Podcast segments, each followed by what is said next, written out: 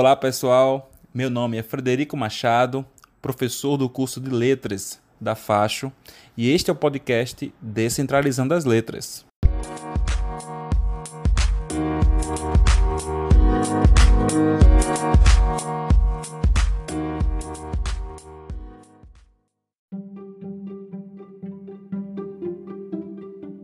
Teremos edição bem especial porque ontem, no dia 21 de maio, foi o dia do profissional de letras.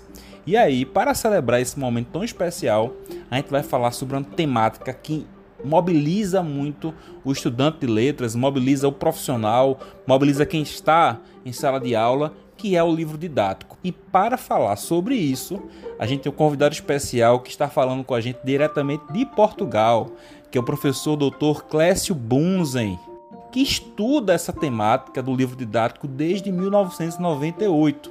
Ele atualmente está fazendo pós-doutorado na Universidade do Minho, estudando mais uma vez o livro didático, e ele também coordena um grupo de pesquisa sobre o livro didático do português no Centro de Educação da UFPE.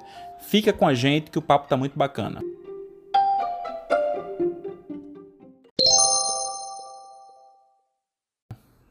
Professor Clécio, uma alegria muito grande recebê-lo aqui em nosso podcast. Queria iniciar com uma pergunta que eu acho que é central para o nosso debate. Qual é o status do livro didático de língua portuguesa no ensino hoje? Ele é muito utilizado, pouco utilizado? Como você avalia? Prezado colega Fred, fico muito honrado com o convite para falar de um tema tão importante como os livros didáticos, não é mesmo?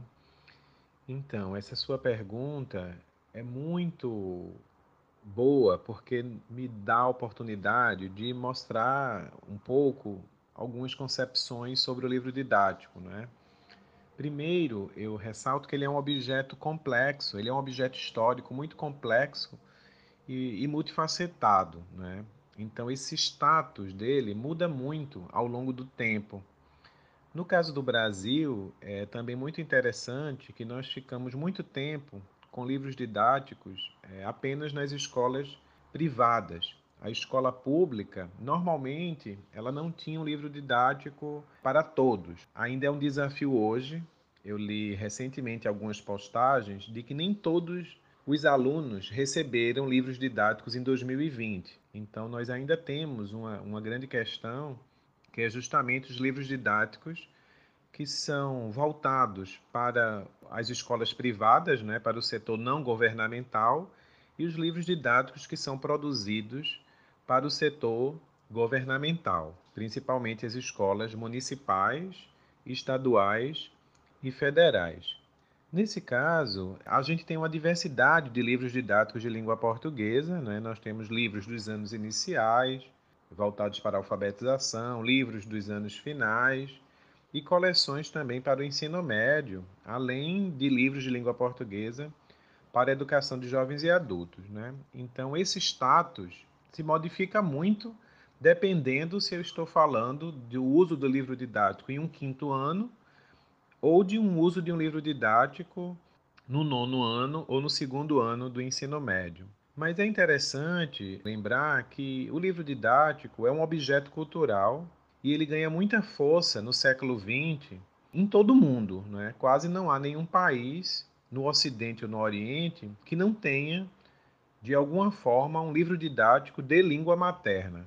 É muito comum você ver na Alemanha, na França, no Brasil, no Canadá, nos Estados Unidos, em vários países africanos tenho estudado alguns livros didáticos de português de Angola e a gente vê que é um recurso importante no mundo. E dentro do trabalho docente, ele pode ocupar diferentes papéis, né? Às vezes ele é mais central no trabalho docente, principalmente talvez nas escolas privadas, em que os pais acabam comprando esse livro didático e há uma exigência de uso e ele acaba sendo quase que o currículo, então os professores acabam usando de fio a pavio, mas a gente não pode nunca generalizar, porque nós temos um país continental com uma grande diversidade de escolas e de professores. E o que eu tenho visto é um uso equilibrado, ou seja, o livro didático é usado em alguns momentos e outros não.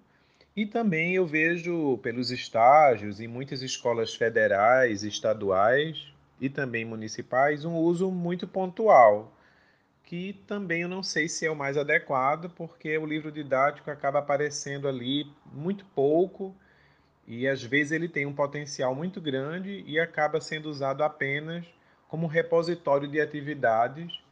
E isso se dá por várias razões, inclusive porque em algumas escolas os alunos não podem levar os livros didáticos para casa, ou em outras não há livro didático para todos, e aí a gente acaba não utilizando de forma adequada. De todo modo, eles são muito dinâmicos e seus usos são sempre situados, porque ele é um objeto cultural multifacetado e muito complexo. Queria fazer uma pergunta agora, eh, puxando um pouco para esses livros mais conhecidos, né? Como é que é o trabalho nesses livros mais vendidos e mais conhecidos com ensino de leitura e de produção textual? Fred, essa sua pergunta é muito interessante, porque me permite discutir algumas qualidades que os livros didáticos brasileiros possuem. Né? Na realidade, nós temos livros didáticos muito bons comparados com os países que também têm a língua portuguesa como língua oficial e que usam livro didático de língua portuguesa. O livro didático brasileiro ele é uma referência, né? principalmente o livro didático de português. Eu tenho comparado com livros portugueses e angolanos e de outros países e realmente o livro didático brasileiro ele tem algumas qualidades. A sua pergunta também me permite é, mostrar que houve no Brasil um grande investimento e muitas pesquisas e muitas críticas desde os anos 80 em relação à qualidade desses materiais. Inclusive, nós temos até hoje um discurso, e, e, por um lado, esse discurso é muito positivo, em relação a um olhar mais crítico ao livro didático, porque já sabemos que ele é um recurso didático e que pode apresentar problemas de diversas ordens, preconceito, problemas metodológicos, orientações equivocadas. Agora, é muito interessante notar, ao mesmo tempo, um avanço desses livros, principalmente em termos de leitura e de produção textual, mas principalmente na área da leitura. Né? Claro que nós temos diferenças dos livros dos anos finais e dos livros do ensino médio e também desafios. Mas eu gostaria de chamar a atenção para que toda a discussão que foi feita no campo da leitura, da importância da leitura, da relação com os significados, em diferentes áreas que colaboraram com essa discussão, os estudos literários, os estudos também linguísticos, como a psicolinguística e a linguística textual, que se preocupavam e se preocupam ainda com as questões de compreensão e com as perguntas de compreensão dos livros didáticos, acabaram impactando um pouco a produção editorial no Brasil, especialmente nos anos 90, com, a, vamos dizer, o surgimento de duas grandes políticas públicas e também políticas linguísticas educacionais, que, no caso, são os Parâmetros Curriculares Nacionais e o Programa Nacional do Livro Didático. Eu diria que essas duas políticas alteraram um pouco o perfil de leitura, né, do trabalho com leitura e com produção de texto nos livros didáticos de língua portuguesa até hoje. A gente começa já vendo aí uma grande diversidade de gêneros, de textos, uma diversidade de autores e autoras, uma diversidade também temática e até de nacionalidades, por exemplo, quando a gente compara com livros de outros países. É muito interessante também no ensino médio ver que desde os anos 80 e principalmente dos anos 90, a gente começa a ter um trabalho é, ainda frágil, mas que cresce sempre, com literatura comparada, em que as obras literárias são colocadas em diálogo com pinturas, com gravuras, com, com até com canções e com esculturas, enfim, com uma série aí de, de trabalho. E a gente tem ainda um impacto né, das teorias sociocognitivas de leitura, em que mostram a importância de trabalhar com diversas capacidades de leitura e estratégias, né? Então, já é comum a gente encontrar atividades de pré-leitura, de levantamento de hipóteses, de pós-leitura, muitas indicações de leitura também nesses livros didáticos, além de algumas questões mais voltadas a inferências e até mesmo a um trabalho com leitura subjetiva. Isso não quer dizer que esses livros não tenham problemas, mas a gente vê um avanço se a gente começa a, a estudá-lo em uma perspectiva histórica, principalmente dos anos 80 até agora. Acontece algo também parecido com a produção de texto, mas eu diria de uma forma um pouco mais lenta, talvez ainda pelo pouco espaço que a produção de texto ocupa nas aulas, nas próprias avaliações externas de larga escala porque a produção de texto ainda está muito centrada no discurso da redação do Enem, que acaba deixando de lado a produção de tantos outros gêneros, como já acontece em alguns vestibulares, como o da Unicamp, em que a cada ano os alunos podem escrever gêneros diferentes, como, por exemplo, uma carta, uma crônica ou até mesmo um verbete. Mas também podemos dizer que houve um avanço na questão da produção textual e eu gostaria de destacar duas. Né? Uma tem a ver com essa própria ideia de tentar situar a produção escrita em um contexto mais amplo de circulação, informando ao aluno o objetivo, o interlocutor, a função social daquele gênero, fazendo um trabalho até mais interligado com leitura. Um outro é também um, uma concepção do próprio processo de escrever, uma vez que os livros didáticos já abrem espaço e mais páginas, pelo menos para o trabalho de planejamento daquele texto. É, há também um espaço para a escrita e reescrita, e muitas vezes até um agrado de avaliação com alguns critérios que o professor pode explorar, ampliar e discutir, porque é muito difícil que o livro didático dê conta de todo o continente, de todas as escolas e de todas as singularidades de cada turma e as dificuldades dos alunos na produção escrita. E a gente já vê também uma ampliação da produção textual para os gêneros orais, que também começam a chegar cada vez mais forte nas coleções dos anos finais e também do ensino médio. Caso o professor de língua portuguesa esteja cansado de utilizar o livro didático. Quais seriam, em sua avaliação, os métodos alternativos que este professor poderia utilizar? Essa sua pergunta sobre os recursos didáticos alternativos ao livro didático, ela é muito difícil de responder no sentido de que ao mesmo tempo que nós temos uma pluralidade de recursos que poderíamos levar para a sala de aula, principalmente na aula de língua materna, porque nós temos disponíveis vários objetos culturais impressos e digitais, ao mesmo tempo, nós ainda estamos presos ao modelo do livro didático impresso que surgiu na primeira metade do século XX e que vem até hoje sendo como um dos principais objetos culturais e didáticos, né? um gênero do discurso editorial com características muito específicas e que tem aí a função de organizar o trabalho pedagógico nos mais diversos objetos e unidades de ensino de língua portuguesa. Então, o que é que eu poderia pensar? Se de um lado o livro didático ele pode ajudar o professor, não é? Ao trabalhar também com projetos, ao trabalhar com sequências didáticas, o professor também pode, de uma maneira alternativa, usar o livro didático com várias artimanhas, né, alterando aquelas atividades, acrescentando propostas, ampliando as lacunas que o livro didático propõe e fazendo sempre uma leitura crítica no seu planejamento. Por outro lado, sabemos que as escolas particulares e as públicas também não dispõem de muitos recursos, inclusive no próprio mercado editorial, de materiais alternativos.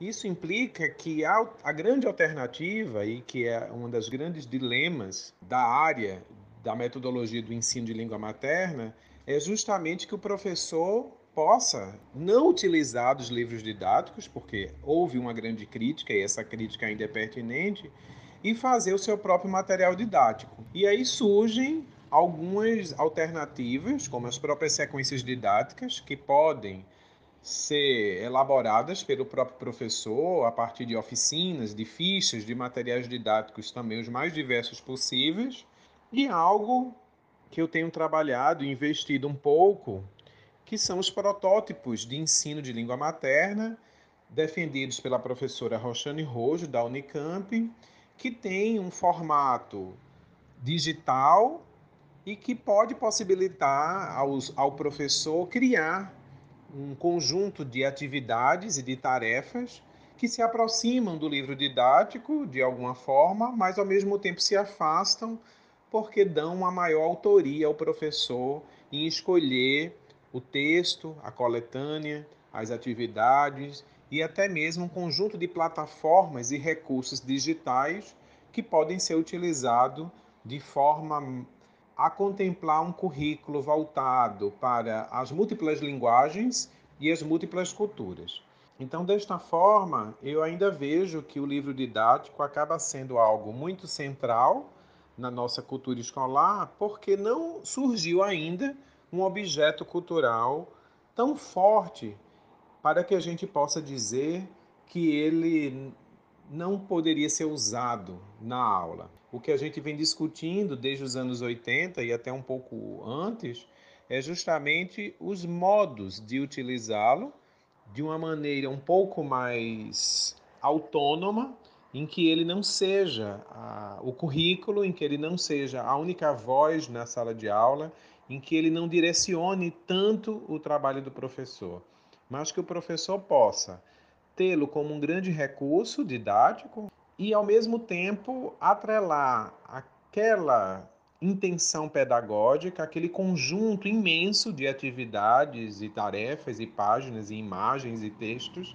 a um projeto maior de ensino, escolhendo textos diversos, produções diversas, análises diversas e complementando quando for necessário. Isso eu acho muito importante, que o professor também consiga, em algum momento do ano letivo, coletivamente, produzir materiais didáticos com os colegas, porque nós estamos vivendo um tempo de isolamento social duplo, porque o trabalho do planejamento já é muito solitário.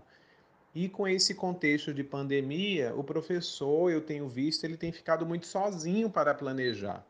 Então, se a gente realmente focalizar um planejamento coletivo, a gente poderia ter um avanço e como a própria professora Roxane Rojo pensou na ideia de protótipo, poderiam estar inclusive disponíveis na rede para que outros professores possam usar de uma maneira um pouco mais dinâmica.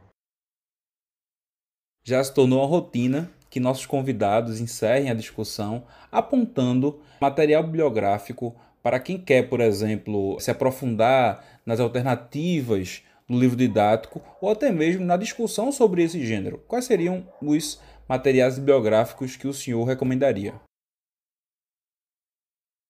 Para quem quer se aprofundar na discussão do livro didático e nas alternativas a ele, eu sugiro fazer uma pesquisa nos vários sites de periódicos e nas diversas universidades brasileiras, porque tivemos um grande aumento de pesquisas sobre o livro didático após a criação do Plano Nacional do Livro Didático de Língua Portuguesa dos anos finais, em 1999, e do ensino médio, em 2004. Então, desta forma, é muito difícil fazer uma escolha é, para que todos os ouvintes possam se sentir contemplados. Mas o desafio seria indicar algumas obras. Eu escolhi três. A primeira é um capítulo da professora Roxane Rojo, chamado Materiais Didáticos no Ensino de Línguas, que foi publicado em 2013 em um livro organizado pelo professor Luiz Paulo da Moita Lopes, chamado Linguística Aplicada na Modernidade Recente. É um artigo em que a professora Roxane Rojo vai fazer uma discussão geral sobre materiais didáticos, inclusive sobre livro didático e recursos alternativos.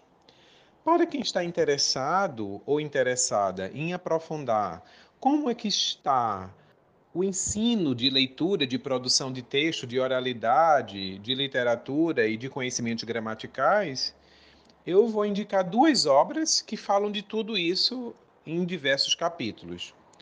Uma obra mais recente é o livro Língua Portuguesa e Literatura, no livro didático Desafios e Perspectivas, da Simone Borges e do Júlio, publicada pela editora Pontes em 2018. E uma outra obra foi uma coletânea que eu organizei com a professora Márcia Mendonça, chamada Português no Ensino Médio e Formação de Professores. É um livro de 2005, mas está para sair uma nova edição em 2020 ou 2021 atualizada. Mas os leitores podem contemplar um conjunto de discussões que ainda são bastante atuais e que podem ajudar vocês a pensar sobre o uso, a escolha e também os materiais alternativos que devem sempre estar ao lado desses materiais didáticos mais tradicionais. Eu gostaria de agradecer pelo convite e desejar a todos muita saúde. Bom, gente, tudo que é bom chega ao final e a gente encerra a edição de hoje. Agradeço mais uma vez o professor Clécio Buzen. Queria desejar a vocês parabéns pelo Dia do Profissional de Letras. No dia 20 também foi o Dia do Pedagogo. Parabéns, pedagogos. Agradecer pela audiência e a gente se encontra na próxima semana.